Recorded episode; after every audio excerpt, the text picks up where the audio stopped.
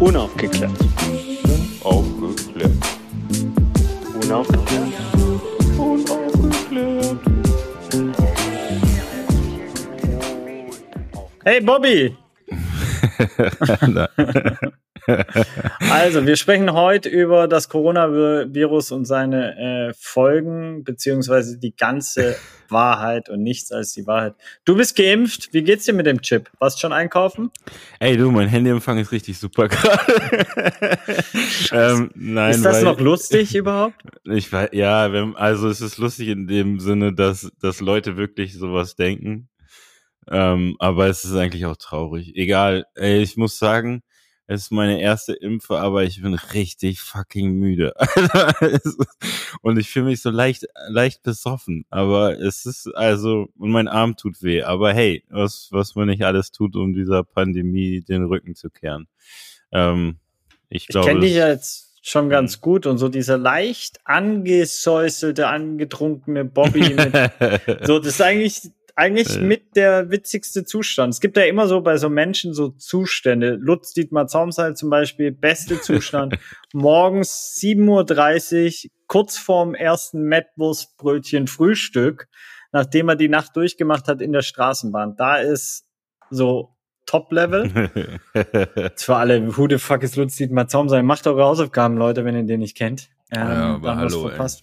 Ähm, nee, so, aber wir reden heute nicht über, obwohl, vielleicht auch über Lutz Dietmar Zaumseil, weil auch er ist Hip-Hop sozialisiert. Wir reden heute über ähm, Sexismus im Rap, Hip-Hop, Hm. äh, slash, äh, oh, hoffentlich sage ich es jetzt, Deutschrap Me Too, Hashtag. Yeah. Ja, ich glaube, das ist so richtig gesagt.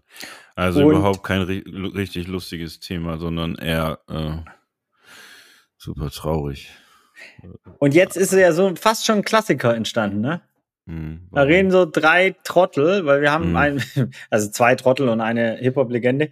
Äh, ähm, ich bin Hip-Hop-Legend, ey, danke. ja, okay. reden über, über dieses Thema. Ähm, und wir haben uns aber bewusst dazu entschieden, eben, du hast, glaube ich, auch nochmal einen Gegencheck mit deiner Frau gemacht, aber ich fand es ganz interessant zu sagen, einfach, ey, da müssen wirklich mal jetzt in, in Anführungszeichen nur Männer drüber sprechen, die jetzt nicht jetzt noch Betroffene und erzählt mal, wie es war und was weiß ich und, und so weiter, sondern wir müssen uns damit auseinandersetzen. Äh, so und äh, deswegen haben wir uns entschieden, das zu machen, ohne äh, quasi eine Frau jetzt hier zu haben oder ähm, ja, eine andere ähm, Vertreter, Vertreterin ja, einer marginalisierten Gruppe. du hast vollkommen recht. Ähm, ich fand die, ja, ich bin mir, äh, es ist schwierig, muss ich hier ehrlich zugeben, äh, es ist schwierig, dass wir jetzt zu dritt als drei weiße Pimmelträger ähm, hier sitzen, ähm, aber also gleich. Aber ich, äh, ich, äh, die Gefahr ist ja auch immer, dass man da so einen reißerischen Podcast rausmacht oder so quasi, äh, weißt du, so, so bildmäßig, ähm, wenn man ja, wenn wir jetzt mit einer betroffenen Frau geredet hätten oder sowas. Ich glaube, äh, da könnt das Beispiel, ne, du musst nicht deine Tochter irgendwie umerziehen, sondern du musst dein, deinen Sohn äh, in die Erziehen. richtige, ja, erziehen oder in die richtige Richtung bringen. So, da, das, das ist vielleicht die Überschrift von unserer Runde. Oder zum, vielleicht kann man das so, so irgendwie einordnen, glaube ich. Also wir müssen was verändern. Ähm, die Männer, nicht die Frauen. Liebe Zuhörerin, wenn äh, Bobby Serrano so redet, als äh, äh, hätte er äh, warme Socken an und dünnes Eis unter sich und würde Ja. ein bisschen stottern, dann liegt es zum einen, weil er ähm, ein bisschen, ich kenne ihn ja gut genug, äh, vom Thema doch berührt ist, weil ihn das nervt, weil ihn das ankotzt, weil er kein Experte darauf äh, auf dem Thema ist, genauso wenig Mhm. wie ich. Und weil er sich vorher die Impfung reingeballert hat ja, und leicht besäuselt ist. Also bitte Habt Ja, ein bisschen ich- Verständnis mit diesem wunderbaren Äh, Menschen. Was fandst du das jetzt so? Fandst du, habe ich irgendwas Schlimmes gesagt? Nee, du hast nur so ah, leicht Ja, ich ab, ich ich- wenn du dir wenn ah, äh, noch Mm, so doch noch ich mal suche überlegst. Noch die Worte. Ja, ich suche die Worte und ich, dünnes Eis, warme Socken, aber ich muss, äh, ja, voll, Alter. Mich ich, mich macht das fertig, dieses Thema. Ich habe ja auch eine Tochter. vielleicht, vielleicht, äh, äh, und ich weiß, was da so in so manchen WhatsApp-Gruppen abgeht oder was die sich schon. Bei der Polizei oder was? Ja, das, aber, Alter, leck mir am Arsch, Alter. Aber ey, also da wundert mich sowieso nichts. Nein, ich meine so Schul-WhatsApp-Gruppen oder wie Jungs mhm. äh, in dem Alter schon anfangen mit, mit, mit äh, Mädels zu reden, so oder oder die zu behandeln, äh, kriege ich das kalte Kotzen, Alter, wirklich so. Ähm, deswegen, ich habe mich, ich habe Folge dieser Seite und alles, was ich da lese, ey, wow, Mann, da fällt mir nichts zu ein, Mann, da fällt mir einfach nichts zu ein. Das, das macht mich jetzt schon fertig. Es macht mich wirklich jetzt schon fertig. Es könnte auch sein, dass ich nicht nur wegen der Impfung nachher einfach mute bin, sondern weil ich einfach, einfach überfordert bin. Okay, wir müssen es nur irgendwie gut kaschieren, weil ich muss ja ein bisschen früher raus. Nein, du musst so. hier gar nirgendwo früher raus. Wir, du, solange hier du nicht im Kreissaal landen musst heute, bleibst du hier. Dann kannst du nachher ein Sofa schleppen. Das ist alles in Ordnung. Die halbe Stunde hast du, mein Freund. Äh, die 45 Minuten. Niemand verlässt dieses Schiff früher. Warst du ja. eigentlich bei meinem asozialsten Umzug meines Lebens dabei? Ich war bei dem asozialen Umzug des Lebens, wo du nicht da warst, aber ich, ja, da war ich da, Alter. Da habe ich ja, Agi kennengelernt. Echt jetzt? Da hast ja. du bei der Agi kennengelernt? Ja, ich habe sie mal flüchtig vorher gesehen, aber also es war jetzt nicht so. so. Geil, wirklich. Ja. ja, so wird der Umzug heute auch wieder. Aber ich habe nicht so eine Echt? gute Ausrede wie damals. Okay. Naja. Ich weiß gar nicht mehr, was deine Ausrede war. Egal. Ich habe für hey. Deutschland gespielt. Im, Ach ja, äh, dieser Hallenfußballnummer. Ja. Ja, ja, das war cool. Ey, bevor wir es vergessen, ja, äh, bevor wir jetzt hier abdriften in, in, in äh, Euro äh, oder äh, gar ganz äh, äh, nationalistische Strömungen mit der deutschen Nationalmannschaft und so weiter, kommt der unser wunderbarer Gründungspartner seit Anfang an, ne? 17 Ziele ist wieder dabei. Wir sind sehr dankbar, dass ihr dabei seid, dass ihr äh, uns eine Guideline auch gibt und äh, dieser Welt, ähm, indem ihr Orientierung schafft, wie man sich sozial einbringen kann, wie man sich einen gesellschaftlichen Mehrwert ähm, generieren kann, indem man sich an diesen wohlgenannten 17 Zielen, 17 Sustainable Development Goals orientiert und die Welt Tag für Tag ein bisschen besser macht. Also nimmt sie als ja, Kompass des Herzens von Bobby Serrano und unaufgeklärt.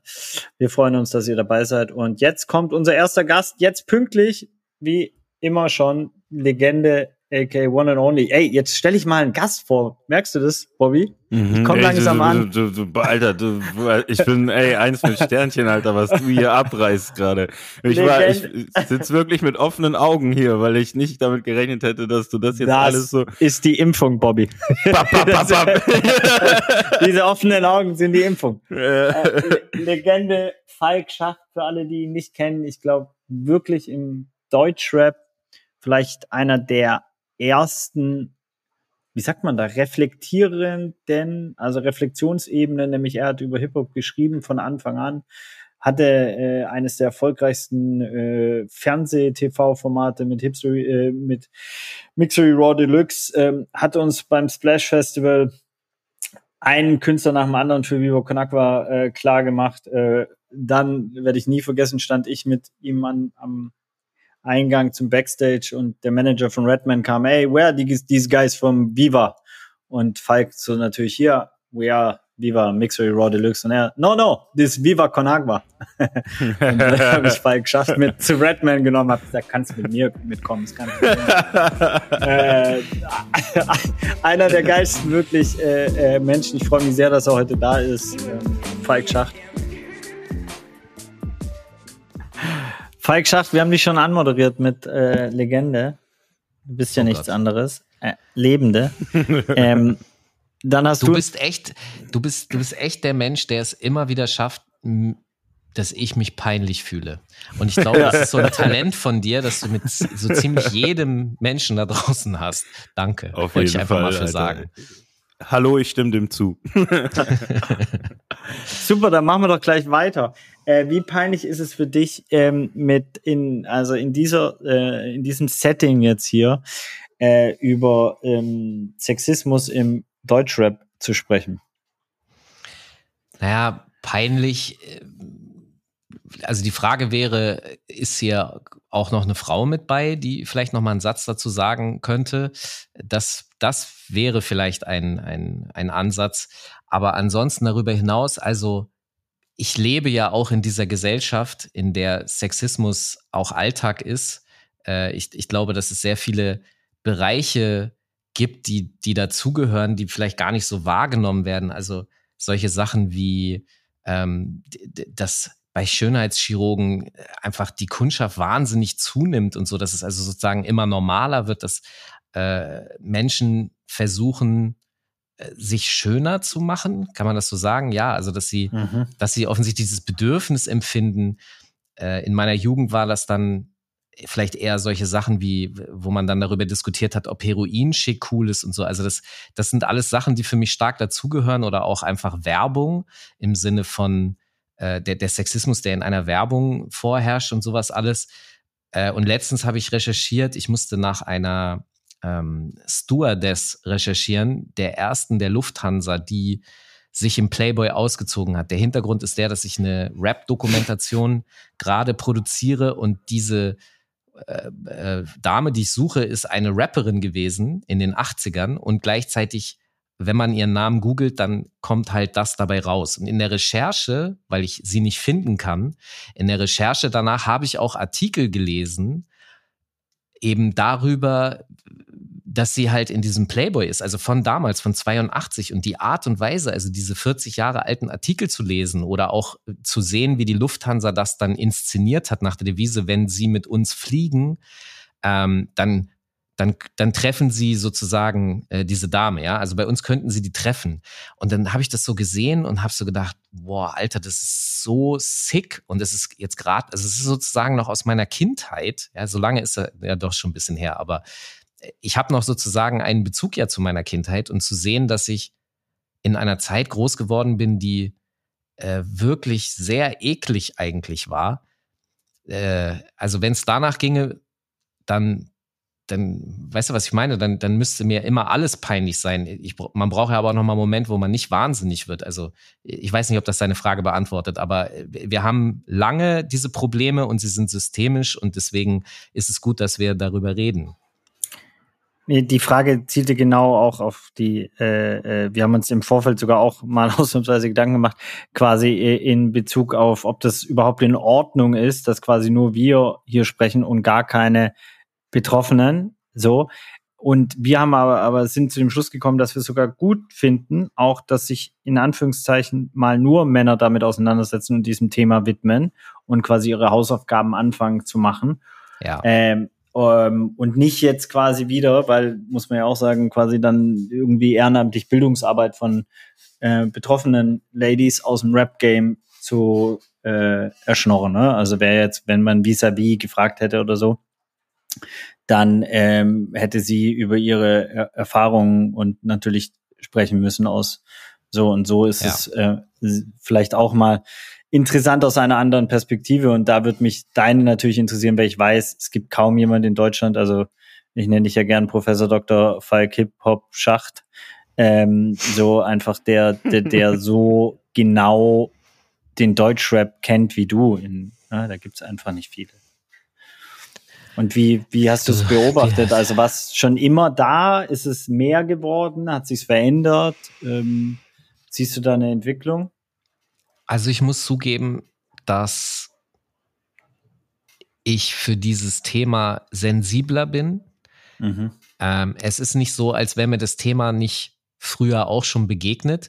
Ich habe es damals nur nicht so verstanden und die Dimensionen und die Reichweite, also die Auswirkungen, äh, die war mir nicht so richtig bewusst. Ist ein bisschen kompliziert weil das vielleicht auch einfach mit meiner persönlichen Vita zu tun hat und mit mir als Mensch persönlich. Ich würde mal sagen, dass ich bis mindestens 21, 22 nicht verstanden habe, äh, wie die Welt so tickt. Ähm, das hat damit zu tun, dass ich sehr fast schon romantische Vorstellungen äh, von der Welt hätte, hatte und dann die Reality-Checks hatte, dass sich halt in der Realität das gar nicht so dargestellt hat. Also mal anders gesagt, ich als Scheidungskind bin davon ausgegangen, bis mindestens noch 22, dass man eine Frau trifft und mit der bleibt man dann ein Leben lang zusammen. Also daran kannst du meine persönliche Paradoxie äh, irgendwie erkennen. Das heißt, ich bin sehr spät erst äh, in der Realität angekommen. Und das muss man wissen, um zu verstehen, warum ich zum Beispiel das sehr seltsam fand, dass wenn ich äh, in einem Backstage gesessen habe mit damals in den 90ern war das natürlich erstmal immer amerikanische äh, Künstler, weil Deutschrap einfach noch gar nicht diesen Status hatte. Mhm. und wenn dann eben von irgendwie Kindern betrieben oder so. Und dann saß ich da halt als ähm, 19, 20-Jähriger und war da zusammen mit End-20er, Anfang 30er Männern aus den Vereinigten Staaten. Und da ist mir natürlich aufgefallen, dass die sich mit mir unterhalten haben, äh, solange keine Frau im Raum war. In der Sekunde, wo Frauen diesen Raum betreten haben, war ganz klar zu spüren, dass ich gehen soll, dass ich störe. Und ich habe das überhaupt nicht verstanden, bis ich dann später mal begriffen habe, warum. Ja, äh, ich war wirklich da sehr, sehr naiv. Und das sind so Sachen, ähm, das habe ich dann hinterher begriffen. Ähm, dazu gehören auch so Sachen wie zum Beispiel, wenn dann später meine Freundin zu mir gesagt hat, ey, ähm, auf diesen Partys so diese Leute, also die Männer, ja, ähm, die verhalten sich irgendwie asozial, die sagen mir nicht Hallo, die, äh, wenn ich irgendwo alleine stehe, dann äh, behandeln die mich eklig. Man mhm. muss dazu sagen, dass äh, meine Freundin damals keine Hip-Hopperin war, ja, das war äh, in Anführungsstrichen eine, es war eine Rockerin und ähm, deswegen hatte sie mit dieser Szene eigentlich so gar keine Erfahrung. Ich habe sie da sozusagen dahingeschleppt und dann hat sie mir wiederum geschildert, was sie in der Szene erlebt hat. Das Ding ist nur, dass es nie passiert, wenn ich neben ihr gestanden habe. Ja, das ist mir also persönlich selber erstmal gar nicht so aufgefallen. Und ich habe das aus ihren Erzählungen gehört und habe so gedacht, hä? Ja, wieso? Und ich muss zugeben, dass ich das damals nicht so äh, in der Dimension und so. Ich, ich habe halt gedacht, ja, okay, das sind halt irgendwelche Arschlöcher oder Penner oder so, aber dass das halt ein, ein, ein großes Problem ist und dass da sehr viel, äh, wie soll ich sagen, Abneigung ist vielleicht nicht das Richtige. Es ist ja so ein, so ein ne? die Funktion scheint ja irgendwie eine zu sein, die, die eine, nur eine Richtung kennt und darüber hinaus ist es dann egal. Weißt du, deswegen brauchst du auch nicht groß Hallo sagen oder dich unterhalten, weil das ist sowieso egal. Äh, es geht ja eh dann nur ums eine. Und dieses, das habe ich damals zwar dann erzählt bekommen, aber ich habe selbst nicht so verstanden, was wiederum, da, da kommt meine Naivität äh, vielleicht auch mit rein, weil ich selber diese Dinge immer anders gehandelt habe. Und du neigst ja dazu, erstmal die Welt aus deiner Sicht wahrzunehmen, äh, bis du dann vielleicht irgendwann mal verstehst, dass nicht alle anderen so sind wie du, sondern äh, ja, das, das, das hat ein bisschen gedauert, bis ich das so richtig verstanden habe. Aufgewacht ist vielleicht auch ein, ein gutes Wort dafür. Mhm. Hast du, hast du eine Ahnung, warum das im, Deu im Rap und nicht nur Deutschrap, sondern quasi im, im Rap so einfach so ist, dieses Bild der Frau? Gibt es da irgendwie eine, eine historische Erklärung? Was weiß ich? In, ne? Es scheint ja irgendwie sich seit äh, Jahren irgendwie durch die Szene zu ziehen, so.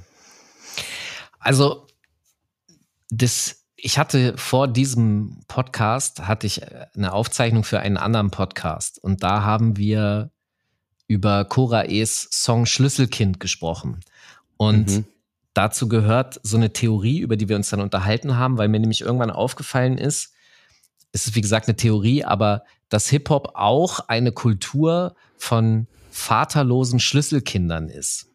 Und ja. immer wenn ich Leute aus dem Rap-Game befrage und so, dann sind die erstmal so ein bisschen verwundert und dann kommt aber sehr oft die Antwort, naja, das stimmt schon, alle Leute aus dem Rap-Game, die ich jetzt so kenne, sind vaterlos und bei Single-Müttern aufgewacht, äh, aufgewacht, aufgewachsen.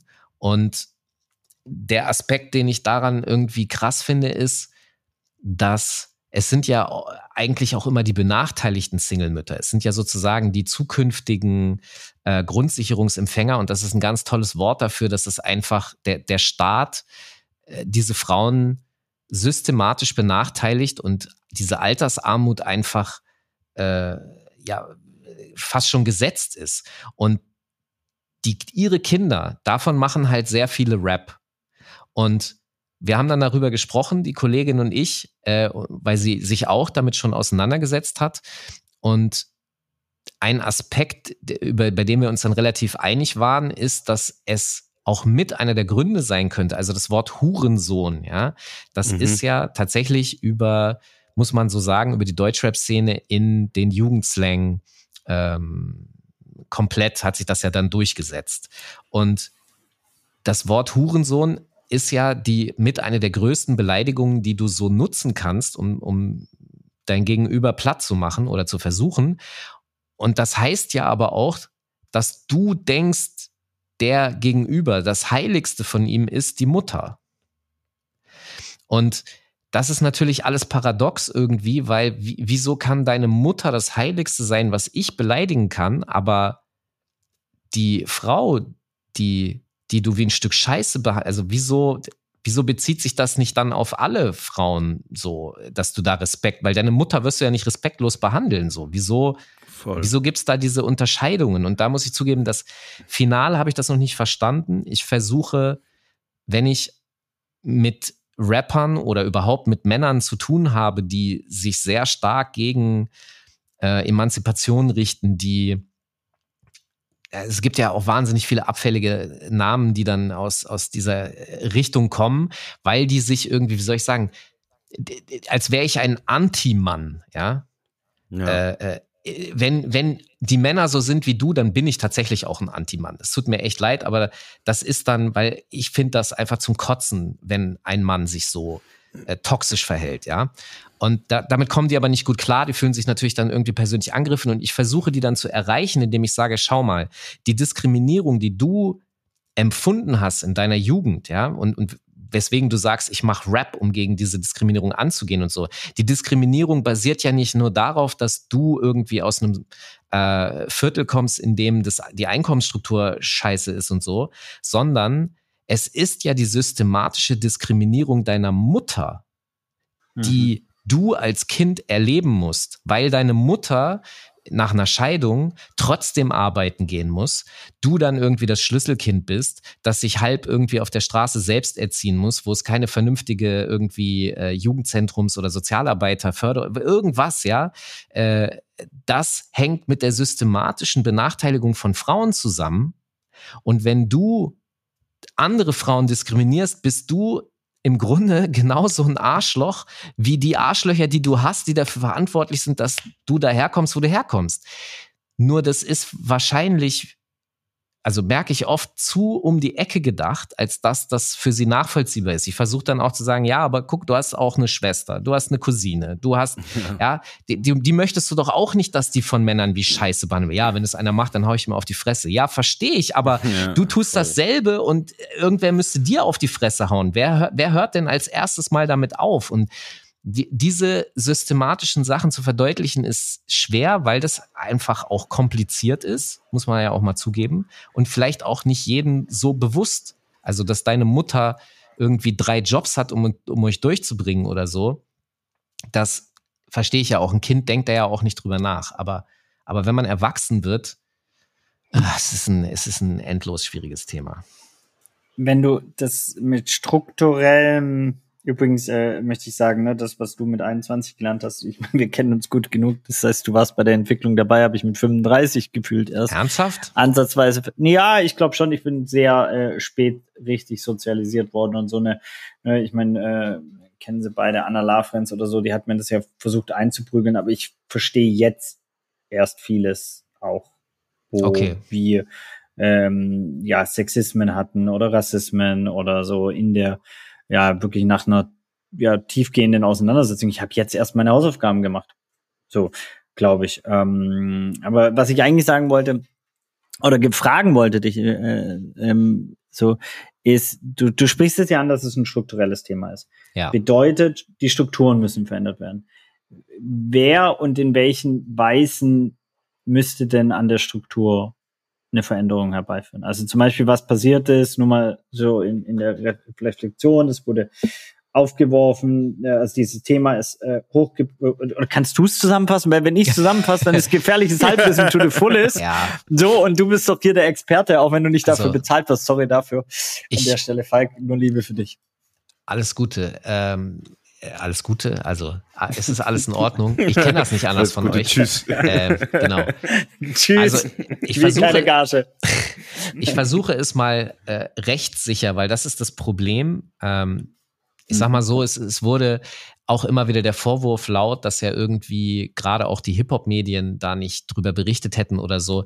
Das Problem, was dahinter steckt, ist, dass es sich um eine ähm, Vorwurfs-, eine Verdachtsberichterstattung handelt. Dafür gelten ganz strenge Grenzen und das ist am Ende sogar egal, weil das Problem an dieser Stelle ist, dass man trotzdem Abmahnungen und Unterlassungserklärungen schicken kann. Und selbst wenn die nicht rechtens sind, dauert das bis zu ein, eineinhalb, zwei Jahre, bis das dann beendet ist und du vielleicht als kleines Medium das zwar gewinnst, aber in der Zeit musst du mhm. trotzdem Anwälte bezahlen, auch wenn du das Geld hinterher vielleicht wieder zurückbekommst. Aber das ist einfach ähm, wirtschaftlich tatsächlich ein Risiko. Damit wird natürlich gearbeitet. Also da wird dann solche Sachen werden geschickt und dann äh, kannst du da musst du Berichterstattung wieder runternehmen und sowas. Ich, deswegen sage ich das extra jetzt mit, also rechtssicher. Es ist folgendes passiert. Eine ähm, ich nenne das jetzt mal Influencerin, also eine, eine, äh, eine, ein, ein, eine Frau hat gesagt, dass sie ein sehr bekannter deutscher Rapper vergewaltigt hat. Und der Rapper streitet das ab. Das Label des Rappers äh, positioniert sich so dazu, dass sie zuerst haben sie gesagt, äh, wir, wir verurteilen jegliche Form von äh, Gewalt. Äh, später hat man sich dann, dann haben so sie die Kommentare ausgestaltet. Ja, zum Beispiel. Und dann, meinen Infos zufolge, gab es hausintern bei diesem Label sehr viele Diskussionen. Sehr viele Mitarbeiterinnen mhm. haben gesagt, ey, das geht so nicht, das könnt ihr so nicht mhm. machen. Ähm, daraufhin hat sich das Label so distanziert, dass sie gesagt haben, wir lassen den Vertrag ruhen, bis alle Vorwürfe geklärt sind. Der Rapper wiederum sagt, das weiß ich nicht, dass er eine Anzeige gegen die Frau gestellt hat, die die Vorwürfe geäußert hat, um gerichtlich klären zu lassen, dass das nicht stimmt. Auch hier wieder sehr schwierig, mhm. weil äh, welche Beweise kann man da vorbringen oder so? Das, das ist ja genau die Kompliziertheit dahinter. Und ja. als Mann kann man das dann relativ simpel, diese Anzeige stellen, weil man damit rechnen kann, dass man nach hinten raus eigentlich ohne Probleme rauskommt und dann ist man sozusagen offiziell freigesprochen. Ja, das, das macht es alles nicht einfacher. Das ist die Situation die, die dich irgendwie getriggert hat, was, äh, genau, das, ich, das habe ich dir jetzt abgenommen. Ja, also äh, vielleicht noch heißt der eine. Nein. Ja. also, äh, also das, das, Ding ist, äh, du, ich habe keine Ahnung, ob er das hier nachbearbeitet, aber ich habe es ja. extra ohne Namen gemacht, weil es dann ja. keine Abmahnungen gibt. Wenn du eine möchtest, äh, äh, äh, ja. Ich glaube, es ist ja ähm, genau dieser Mechanismus ist ja entscheidend, dass eine Abmahnung kommt, sozusagen ähm, und dass damit die Leute ähm, beschäftigt werden, dass sie dann äh, Angst vor den Konsequenzen haben, weil nicht jeder kennt sich damit aus und weiß, was eine An äh, Abmahnung ist, was das bedeutet, dies, das und so weiter. Ähm, und deswegen, ich würde es gerne drin lassen, einfach nur um zu sehen und wenn dann diesen Prozess auch transparent zu machen, weil genau darum geht's ja. Die Leute sollen lernen, wie funktioniert das, etc., wie funktionieren auch die Strukturen dahinter ähm, und wenn eine wirkliche Auseinandersetzung da erfolgen soll, äh, oder wenn die das wollen, dann äh, müssen sie ja auch damit eben so transparent wie möglich umgehen. Also das finde ich ja, das, was du gesagt hast bei diesem Label, ich nenne jetzt, sage jetzt nicht, dass es war, bei denen, dass zum ersten Mal diese Mitarbeiterinnen, ja, ähm, aufstehen und sagen, ey, so geht's nicht mehr. Das ist ja auf jeden Fall neues, ähm, also in, dass, dass da so ein Druck intern aufgebaut wird, weil das gleiche habe ich auch gehört und das finde ich natürlich der Hammer, weil dann wird plötzlich gehört. Also ich sag mal so, Mal, hatte ich das, das Gefühl.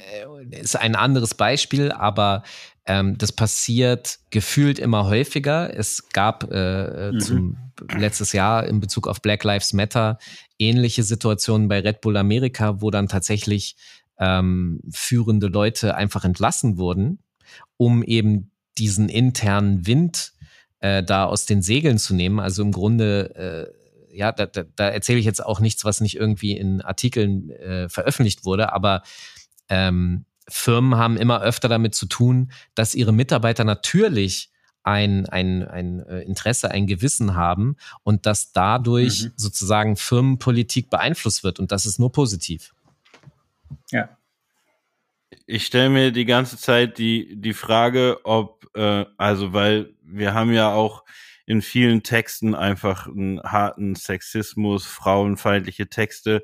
Ähm, glaubst du, dass das Problem auch bei oder das maßgeblich Label daran beteiligt sind, dass überhaupt diese Rapper mit den Texten Forum bekommen und gleichzeitig sind diese Texte noch äh, unter äh, künstlerische Freiheit zu führen oder müsste man die rein theoretisch einfach nicht veröffentlichen?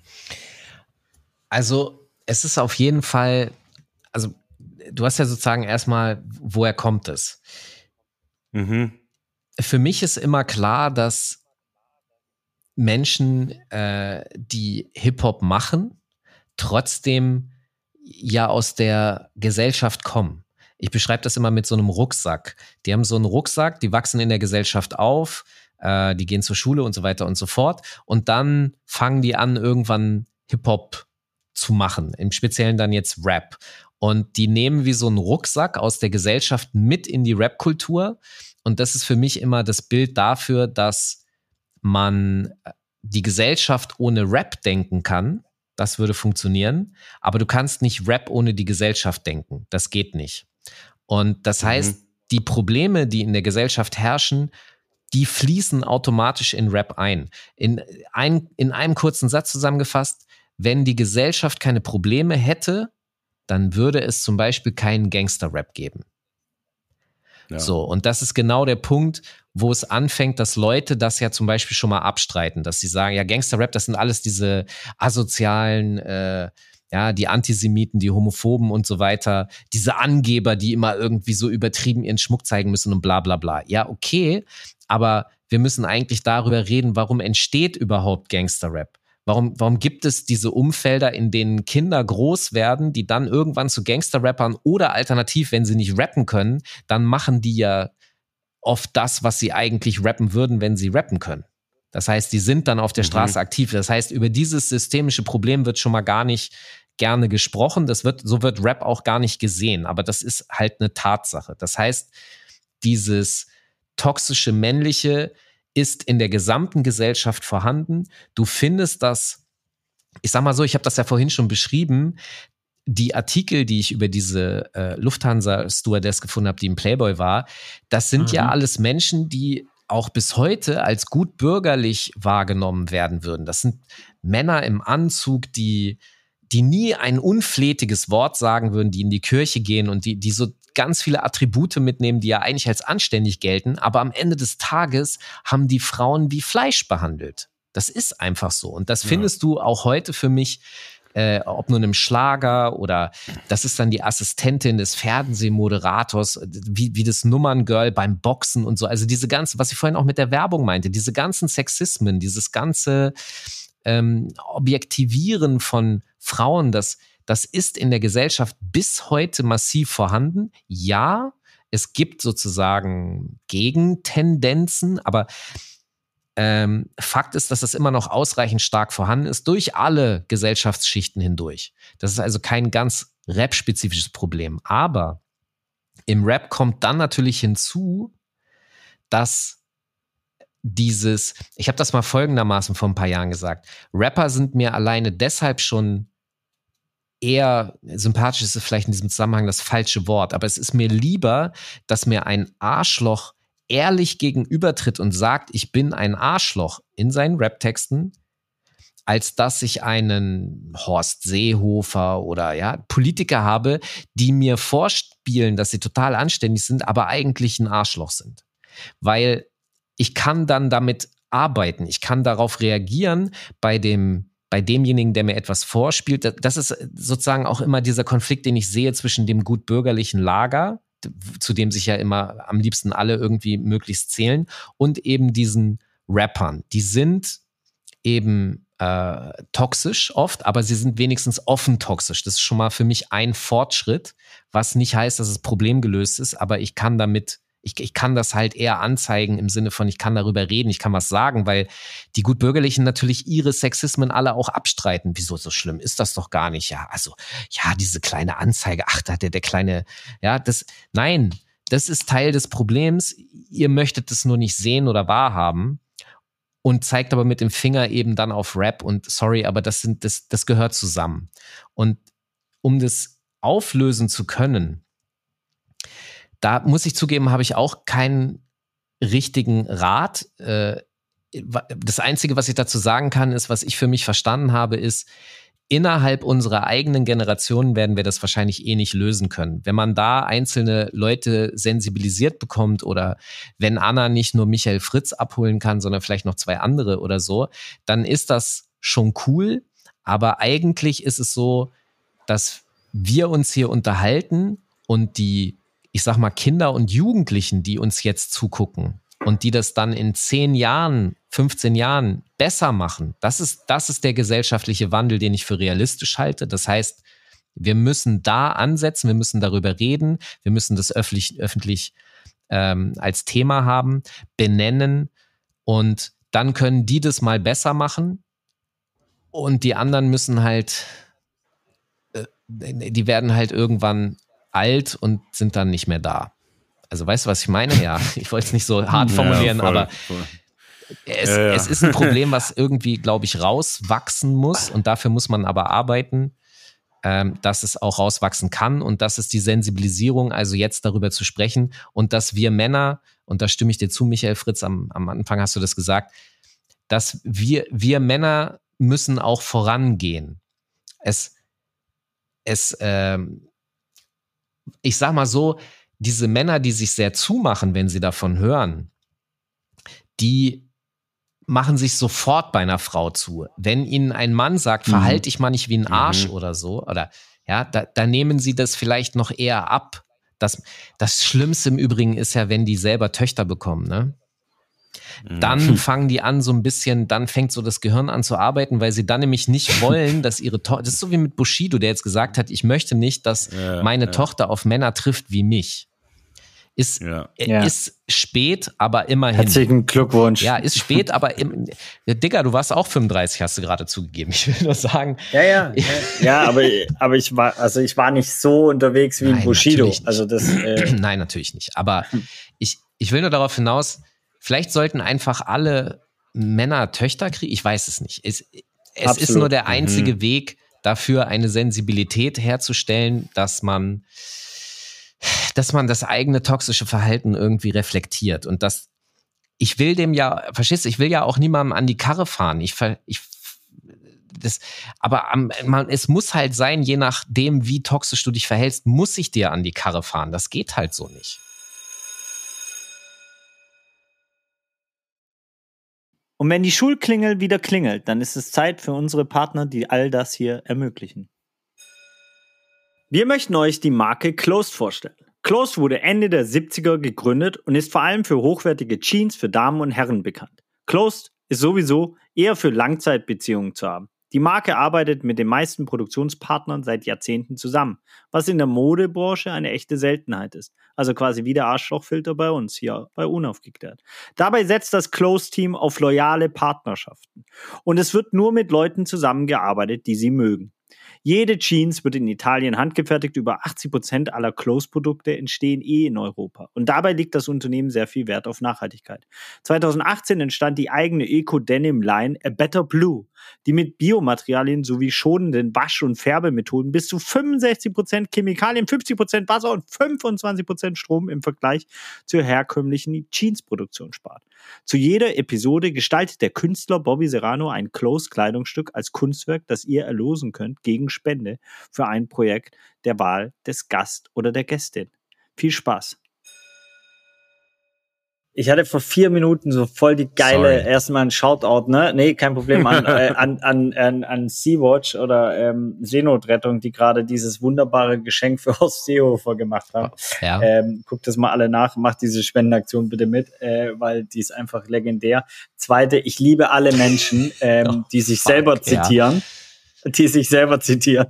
Ich kenne nur sonst meine Schwester, die es in ihrer Doktorarbeit gemacht hat. Aber dass du dich selber zitiert hast. Habe ich, ich mich selber es. zitiert? Das muss man. Ja, oh du hast gesagt, Gott. ich habe das mal früher gesagt. so, das liebe ich, weil das muss man erstmal machen können. Ja, man muss sich den also Scheiß also erstmal merken. Ja, aber ja. Ja, genau, genau, genau. Da wäre ich ja schon raus. Ähm, und drittens, du bist zwar ein bisschen drauf eingegangen, aber ich würde es ja. noch ein bisschen konkreter, also diese Selbstreflexion quasi über den eigenen, ja. die toxischen Strömungen und, und wo man sich ähm, asozial verhält, etc. pp. Ähm, aber wenn es jetzt Strukturen, was können Musikerinnen machen, was können ja. äh, Labels machen, was Sorry, können ja. äh, Medien machen? Nee, nee, aber das ist ja wirklich so ganz klar, wo siehst du da quasi die Handlungsnotwendigkeiten äh, äh, und Verantwortlichkeiten? Stimmt. Ähm, es ist so, dass diese Sexismen, Entgleisungen, toxischen Aussagen, dass die benannt werden müssen und dass man ähm, es gibt ja sozusagen viele Instanzen. Du hast ja erstmal den Künstler, der das schreibt. Dann spielt er das seiner Crew vor. Äh, das ist natürlich ne, die Bubble, die man sich auch aussucht. Da gibt es dann meistens eh nur Ja-Sager. Aber dann gibt man das ja potenziell weiter ans Label, an den Verlag. Die hören das ja auch, die überlegen sich das ja auch. Und da wäre es sicherlich hilfreich, wenn wir reden ja auch über Geld verdienen, ja, über Refinanzierung. Und diese nicht so schnelle Distanzierung von Universal ist ja im Grunde auch eine Art Anzeichen mit, ja, zu sagen, okay, wir haben sehr viel Geld mit diesem Rapper bis hierhin verdient. Ähm, äh, man, man versucht sozusagen die Verdienste der Zukunft zu schützen. Und ähm, wenn, wenn man da vorher aber schon, also auf Textinhalt gesagt hätte, okay, das ist, das geht nicht, das, das können wir so nicht veröffentlichen, dafür stehen wir, unsere Firma und die Werte, die wir repräsentieren wollen, auch einfach nicht. Das wäre sicherlich eine Möglichkeit, weil ich sag mal so, was Rapper sehr schnell verstehen, ist, wenn es an ihren Geldbeutel geht. Und da äh, die Sensibilität, die es äh, bräuchte, würde alleine schon darüber kommen, wenn das mehr äh, benannt werden würde und wenn es da weniger Möglichkeiten geben würde. Ähm, das wäre einfach schon hilfreich. Und da kann man auf jeden Fall was machen. Das hat auch was mit Festivals zu tun. Ich meine, dass äh, bei einer anderen Thematik, zum Beispiel bei der äh, Equality, wenn es darum geht, den mhm. gleichen Anteil an Frauen gebucht zu haben auf Festivals wie Männer, da ist das so, dass diese Festivals, soweit ich das mitgekriegt habe, das wurde so ein paar Jahre kritisiert und benannt. Und dann habe ich selbst auch gesehen, okay, die bemühen sich jetzt wirklich, diese Equality auch herzustellen. Die gucken, dass sie Künstlerinnen mhm. finden, die sie buchen können. Mhm. Und äh, die, die, das ist ja auch wiederum, da sind wir nämlich auch wieder an so einem, das, das klingt jetzt seltsam, aber es ist auch wieder geldmäßig äh, motiviert, weil man natürlich ein Festival, das sagen kann, ey, wir achten darauf, uns ist das wichtig, das signalisiert ja auch etwas in ihre ähm, Kundschaft, nenne ich das jetzt mal hinein, weil die Kundschaft möchte das nämlich auch, die findet das nämlich dann auch gut. Und dann gehst du lieber zu dem Festival, das das kann, als das andere Festival, das darauf kackt. Also dieses, dieses ähm, Bestreben, dass die Menschheit und die Gesellschaft besser wird, wird auch genutzt, um Refinanzierung zu machen. Und das müsste inhaltlich dann sich auch bei den Labels mal in diesem Bezug auf den Sexismus durchsetzen. Das wäre eine Möglichkeit, mhm. äh, zumindest die Inhalte, die aktuellen, ne, was ich gesagt habe, die Kinder sind sowieso die Rettung, dann möglicherweise, aber die, den aktuellen Inhalt, die in, aktuellen Inhalte so zu verändern, dass das nicht mehr passiert, also dass es nicht mehr gedroppt wird in Texten einfach. Ähm, ich würde mal die These aufstellen, dass die meisten Label-Bosse, ähm, muss ich nicht gendern, weil sie männlich ja. sind, ähm, rein theoretisch würde für mich jetzt die Lösung sein, mehr weibliche Führungspositionen zu haben, weil dann müssten zum Beispiel bei Universal nicht die Mitarbeiterinnen äh, auf die Barrikaden gehen, sondern dann wäre das einfach äh, ein viel kürzerer Weg zu sagen, so, ey, wir arbeiten vielleicht gar nicht erst mit diesem Künstler zusammen oder wir veröffentlichen nicht diesen Text oder diesen Song. Ähm, ja, das Picken, ne, das Scouting, zu, ne? also da stimme ich dir zu. Ja es gibt ja ein Label, äh, wo wo eine Frau ein Boss ist. Es gibt, wird, wird sicherlich auch noch ein, mhm. zwei andere geben, aber ähm, das erste äh, deutschsprachige reine Frauen-Rap-Label, 365XX von äh, mhm. Lina Burghausen gegründet. Ähm, mhm. 350 Grad MCs. Was?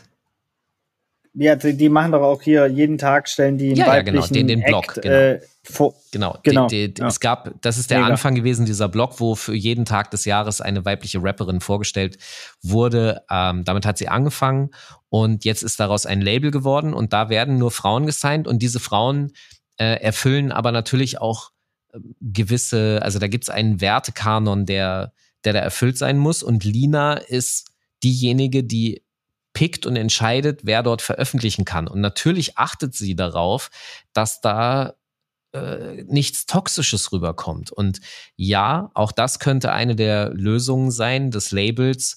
Und wir reden ja dann auch über Booking-Agenturen, weil wir reden ja darüber, dass das, mhm. das wird ja dann verlängert ins Live-Geschäft. Äh, es wird in, mhm. in alle Sektoren ja dann verlängert. Und dass an diesen Stellen äh, Frauen sitzen oder Männer, ja, also es geht ja darum, dass man dann aware da, dafür ist. Wenn man dafür Awareness wecken würde, dann würde das wahrscheinlich gar nicht erst unter Vertrag genommen werden. Ja, das könnte auch eine mögliche Lösung sein, um einen Wandel voranzubringen. Glaubst du, es wird passieren, dass quasi, wenn Kunst hat ja jegliche äh, Formen so äh, sowohl visuelle als auch auditive als auch so dass dass sie quasi frei von toxischen Energien ist so ähm, und dass sie dass sie alle in einem ja sag ich mal Wertekanon obliegen ob das jetzt aus äh, kommerzieller Hinsicht ist und und das die Argumentation ist die am Ende die die die Menschen überzeugt oder ob es wirklich daran ist dass Ne, ich meine, Lina zum Beispiel, dein Beispiel mit 365 Grad MCs, die macht es aus Überzeugung. Da hat sie nichts mit kommerziellen, sondern die ist angetreten als, so wie ich es verstanden habe, als Ansage, ey, es gibt genug Rapperinnen, hier sind sie, ich stelle sie euch vor. Und daraus ist was entstanden und hat einen Wertekanon draufgepackt. Aber das heißt, also die Frage, glaubst du daran, dass es möglich sein wird, so eine, so eine Welt zu kreieren? Also ganz realistisch und ehrlich gesprochen ist das ein langer Weg ich glaube, dass es immer besser werden wird, weil wenn ich den Blick zurückwerfe, das ist ja das, was ich am Anfang meinte mit den Recherchen über äh, den, den Playboy. Mhm. Es war auf jeden Fall schon viel schlimmer als heute. Es war in den 90ern dann weniger schlimm als offensichtlich in den 80ern, äh, aber immer noch schlimmer als heute. Wobei, und das ist auch, es ist schwer, ich, ich habe keine Statistiken oder so dazu, das ist natürlich dann auch ein Gefühl. Auf der einen Seite habe ich den Eindruck, dass das heute, vielleicht ist es folgendermaßen, die Gegenwehr gegen das toxische Verhalten ist auf jeden Fall hörbarer und spürbarer, als es vor 20 Jahren der Fall war. Ich glaube, dass die die Menge des Problems wahrscheinlich nicht wirklich runtergegangen ist. Wenn ich ehrlich bin, habe ich sogar ein bisschen das Gefühl, dass es schlimmer geworden ist, weil ähm, ich, also, wenn ich mit Freundinnen abends unterwegs war, habe ich manchmal Sachen erlebt mit den heute dann 20-Jährigen, wo ich mich gefragt habe, also was ist mit euch los? Wer, also, wo ist der denn der Ziegel, also euch, wirklich der Ziegel auf den Kopf gefallen? Wieso verhaltet ihr euch so? Und ich, auch dieser ganze Aspekt der, des unaufgeforderten Pimmelbildschickens und dieser ganze, das ist natürlich, weil es technologisch dir möglich ist, weil jetzt einfach jeder eine Kamera hat und ich dir das einfach mit einem Klick über digital schicken kann. Also weil es so niedrigschwellig ist, ja. Also passiert das offensichtlich, aber trotz allem, was ist mit euch los da so? Die, diese Frage äh, hatte ich gefühlt in den 90ern weniger, aber wie gesagt, ich kann es quantitativ nicht bewerten. Mein Eindruck ist nur, dass die Gegenwehr, die Gegenstimme heute hörbarer ist, dass sich da einfach ähm, auch mehr Leute sammeln können. Und das ist auf jeden Fall wichtig, weil es so ein Treiber äh, dieser Diskussion ist. Und der Weg wird aber ein langer sein. Ich sehe es aber insoweit, dass es besser funktioniert als früher, dass dass es dieses Label von Mona gibt, ist für mich auch ein Zeichen und Indikator. Und gleichzeitig passieren ja dann auch so Sachen, also zum Beispiel ein Rapper namens 18 Karat, absolut Straßen, äh, Gangster-Rap, auch äh, sexistisch äh, und so weiter. Ähm, der hat jetzt auch ein reines Frauen-Rap-Label gegründet und natürlich hat er gesagt, dass es das einzige Frauen-Rap-Label der Welt ist, was absoluter Bullshit ist, aber äh, ne, er, er denkt's halt. Ähm, und das Thema Frauen, das wird auf jeden Fall immer stärker. Ja, also Frauenrap und auch natürlich damit deren Perspektive. Natürlich pickt er die Frauen, die da veröffentlichen. Und wahrscheinlich sind es nicht zwingend die Frauen, die die Dinge sagen, die äh, vielleicht das, weiß ich nicht, für das Thema das Allerbeste wäre. Ich weiß es aber am Ende auch noch nicht, weil da noch keine Science bekannt gegeben sind. Ich will nur sagen, dass diese Anzeichen, dass die Welt eine, ah, das klingt so platt, aber eine weiblichere wird, ja. Also sprich, dass die weibliche Perspektive einfach viel mehr auch im, im Diskurs steht und viel mehr äh, ja, Raum bekommt, um gehört zu werden, das sehe ich. Und das wird auch immer weiter stärker. Also ich hoffe auch, dass das immer weiter stärker wird. Mhm. Glaubst du, es würde helfen, also äh, fernab von der rechtlichen Seite, dass, dass man da mehr Probleme als äh, Support kriegt, ähm, die Namen der Täter zu veröffentlichen? Oder äh, lauf, läuft man da Gefahr, irgendwie sofort zu verurteilen? Ich weiß es nicht.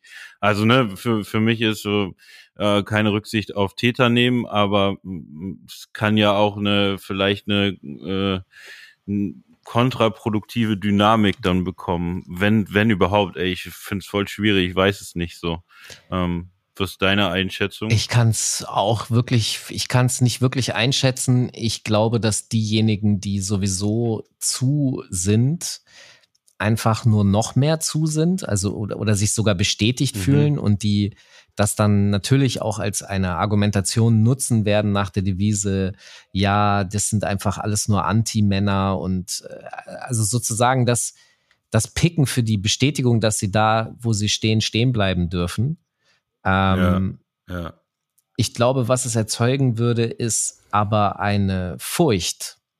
Und diese Furcht braucht es vielleicht, äh, damit da Denkprozesse ins Laufen kommen, was auch immer das dann konkret für Auswirkungen haben kann. Ich sag mal so, Rapper, äh, es gab bei Bushido für, für das, was K1 auf seinen Konzerten zu tun hatte, als die noch zusammen waren, glaube ich, irgendwie einen Begriff wie Bitch-Beauftragter oder irgendwie so ähnlich.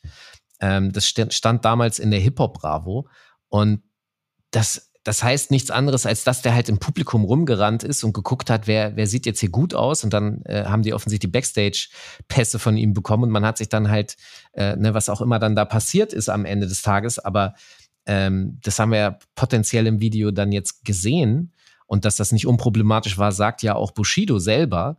Also da wird auf jeden Fall genug passiert sein, was unangenehm ist. Und es kann dann sein, das wäre ja auch eine mögliche Zukunft, dass eben nicht vom Rapper ein Bit, ein, eine Bitch-Beauftragte irgendwie durchs Publikum geschickt wird, sondern dass vielleicht ähm, da Teams sind, die vielleicht Aufklärung betreiben im Sinne von, okay, äh, du, du musst nicht, wenn du in den Backstage gehst, musst du nicht machen, was der Rapper sagt. Du, dieses, es geht ja darum, dass es dieses Machtgefühl, mhm. das Ding ist, wir haben äh, im Podcast, den ich mache für den Bayerischen Rundfunk, haben wir äh, zu dem Thema eine äh, Psychologin eingeladen, die auch ähm, Sexualtherapien und so weiter macht. Das heißt, das ist ihr Thema, mit dem sie sich auseinandersetzt. Und wir haben die Fragen, die ihr mir gestellt habt, haben wir in Teilen ihr gestellt. Äh, und nämlich auch, was kann man machen, um eben systematisch etwas zu verändern Ähm, sie hatte im Übrigen keine ganz hundertprozentige Antwort darauf, weil das offensichtlich einfach sehr komplex und schwierig ist, aber ähm, mhm. dass es vielleicht die Möglichkeit gibt, dafür Bewusstsein zu wecken, diese, gerade was auch dieses Machtgefälle betrifft, also dass du dich nicht diesem Rapper ausliefern musst, äh, dass das, dass du selbst entscheiden kannst, äh, also das bewusst zu machen. Vielleicht gibt es da eine, statt dass äh, die VivaCon Aqua Leute da rumlaufen, laufen dann zusätzlich noch andere Teams durch. Political Coolness ja. Teams. Ja. Also keine Ahnung, ob das eine Lösung wäre, aber es ist zumindestens äh, wäre es wahrscheinlich besser als das, was wir jetzt haben oder so. Ja. Vielleicht, ich, ich weiß nicht, vielleicht auch in einer, in einer, in einer Schule ist das, glaube ich, auch einfach ein wichtiges Thema. Ich meine, in der Schule äh, kriegst du sozusagen Sexualkunde. Also du weißt, wie man Kinder macht, ja, aber mhm. äh, über das Machtgefälle, das, das da herrscht, oder das ist ja, ich meine, guck mal, wir leben in einer patriarchalisch geprägten Gesellschaft und äh, es gibt gar kein, es ist, es gibt gar, gar nicht die Idee, über dieses Machtgefälle und das Patriarchat in der Schule zu sprechen, weil das ja auch von Männern gemacht ist, dieses Unterrichtssystem. Da kommt man gar nicht auf die Idee. Äh, aber eigentlich müsste man das ja so machen, dass man äh, den Kindern theoretisch, dass man sich einfach mit denen darüber unterhält, dass es diese Machtgefälle gibt, damit die Männer, das ist ja auch so ein Ding, damit die Männer nicht davon reden, dass sie diskriminiert werden. Also sorry, aber ihr, also es gibt keine Männerdiskriminierung. Männer sind bevorteilt in dieser Gesellschaft. Und wenn man eine Gleichberechtigung herbeiführen will, dann heißt das natürlich, dass man den Vorteil, also das, was ihr an mehr hattet, was euch eigentlich gar nicht zusteht, dass man das runterschrauben muss und dass man das dann vielleicht als Diskriminierung so empfindet, kann ich vielleicht noch nachvollziehen. Aber am Ende des Tages, wer von Gerechtigkeit spricht, muss als Mann bereit sein, auch zurückzutreten und äh, äh Dinge abzugeben. Und wer das nicht ist, ist äh, leider Teil des Problems. Mic drop. ja, sorry. Das ist auch immer der Punkt, warum ich mir äh, äh, immer mal wieder an Stellen anhören muss von Männern, dass ich irgendwie ein Anti-Mann wäre oder an anderen Stellen sagt man mir, ich wäre ein Anti-Deutscher, wo ich immer so denke, ja, sorry, aber wenn das, was du da verteidigst, dann männlich Deutsch sein ist. soll oder ja, deutsch ja. ist, dann möchte ich das auch nicht sein. So, das ist, das ist nicht meine Vorstellung vom Zusammenleben in einer Gesellschaft. Ich finde das nicht, finde das problematisch, was da rauskommt. Und ja, jetzt Mic Drop. Vielen herzlichen Dank, dass ihr Teil von Unaufgeklärt wart und hoffentlich auch bald wieder seid. Und wenn ihr es feiert, dann bitte gebt uns Feedback, gebt uns Kritik, Anregungen, abonniert den Kanal. Uns wurde gesagt, das hilft im Podcast-Game und seid wieder Teil bei unserer Lernerfahrung. Wir freuen uns, gemeinsam uns weiterzuentwickeln. Euer Bobby und der andere.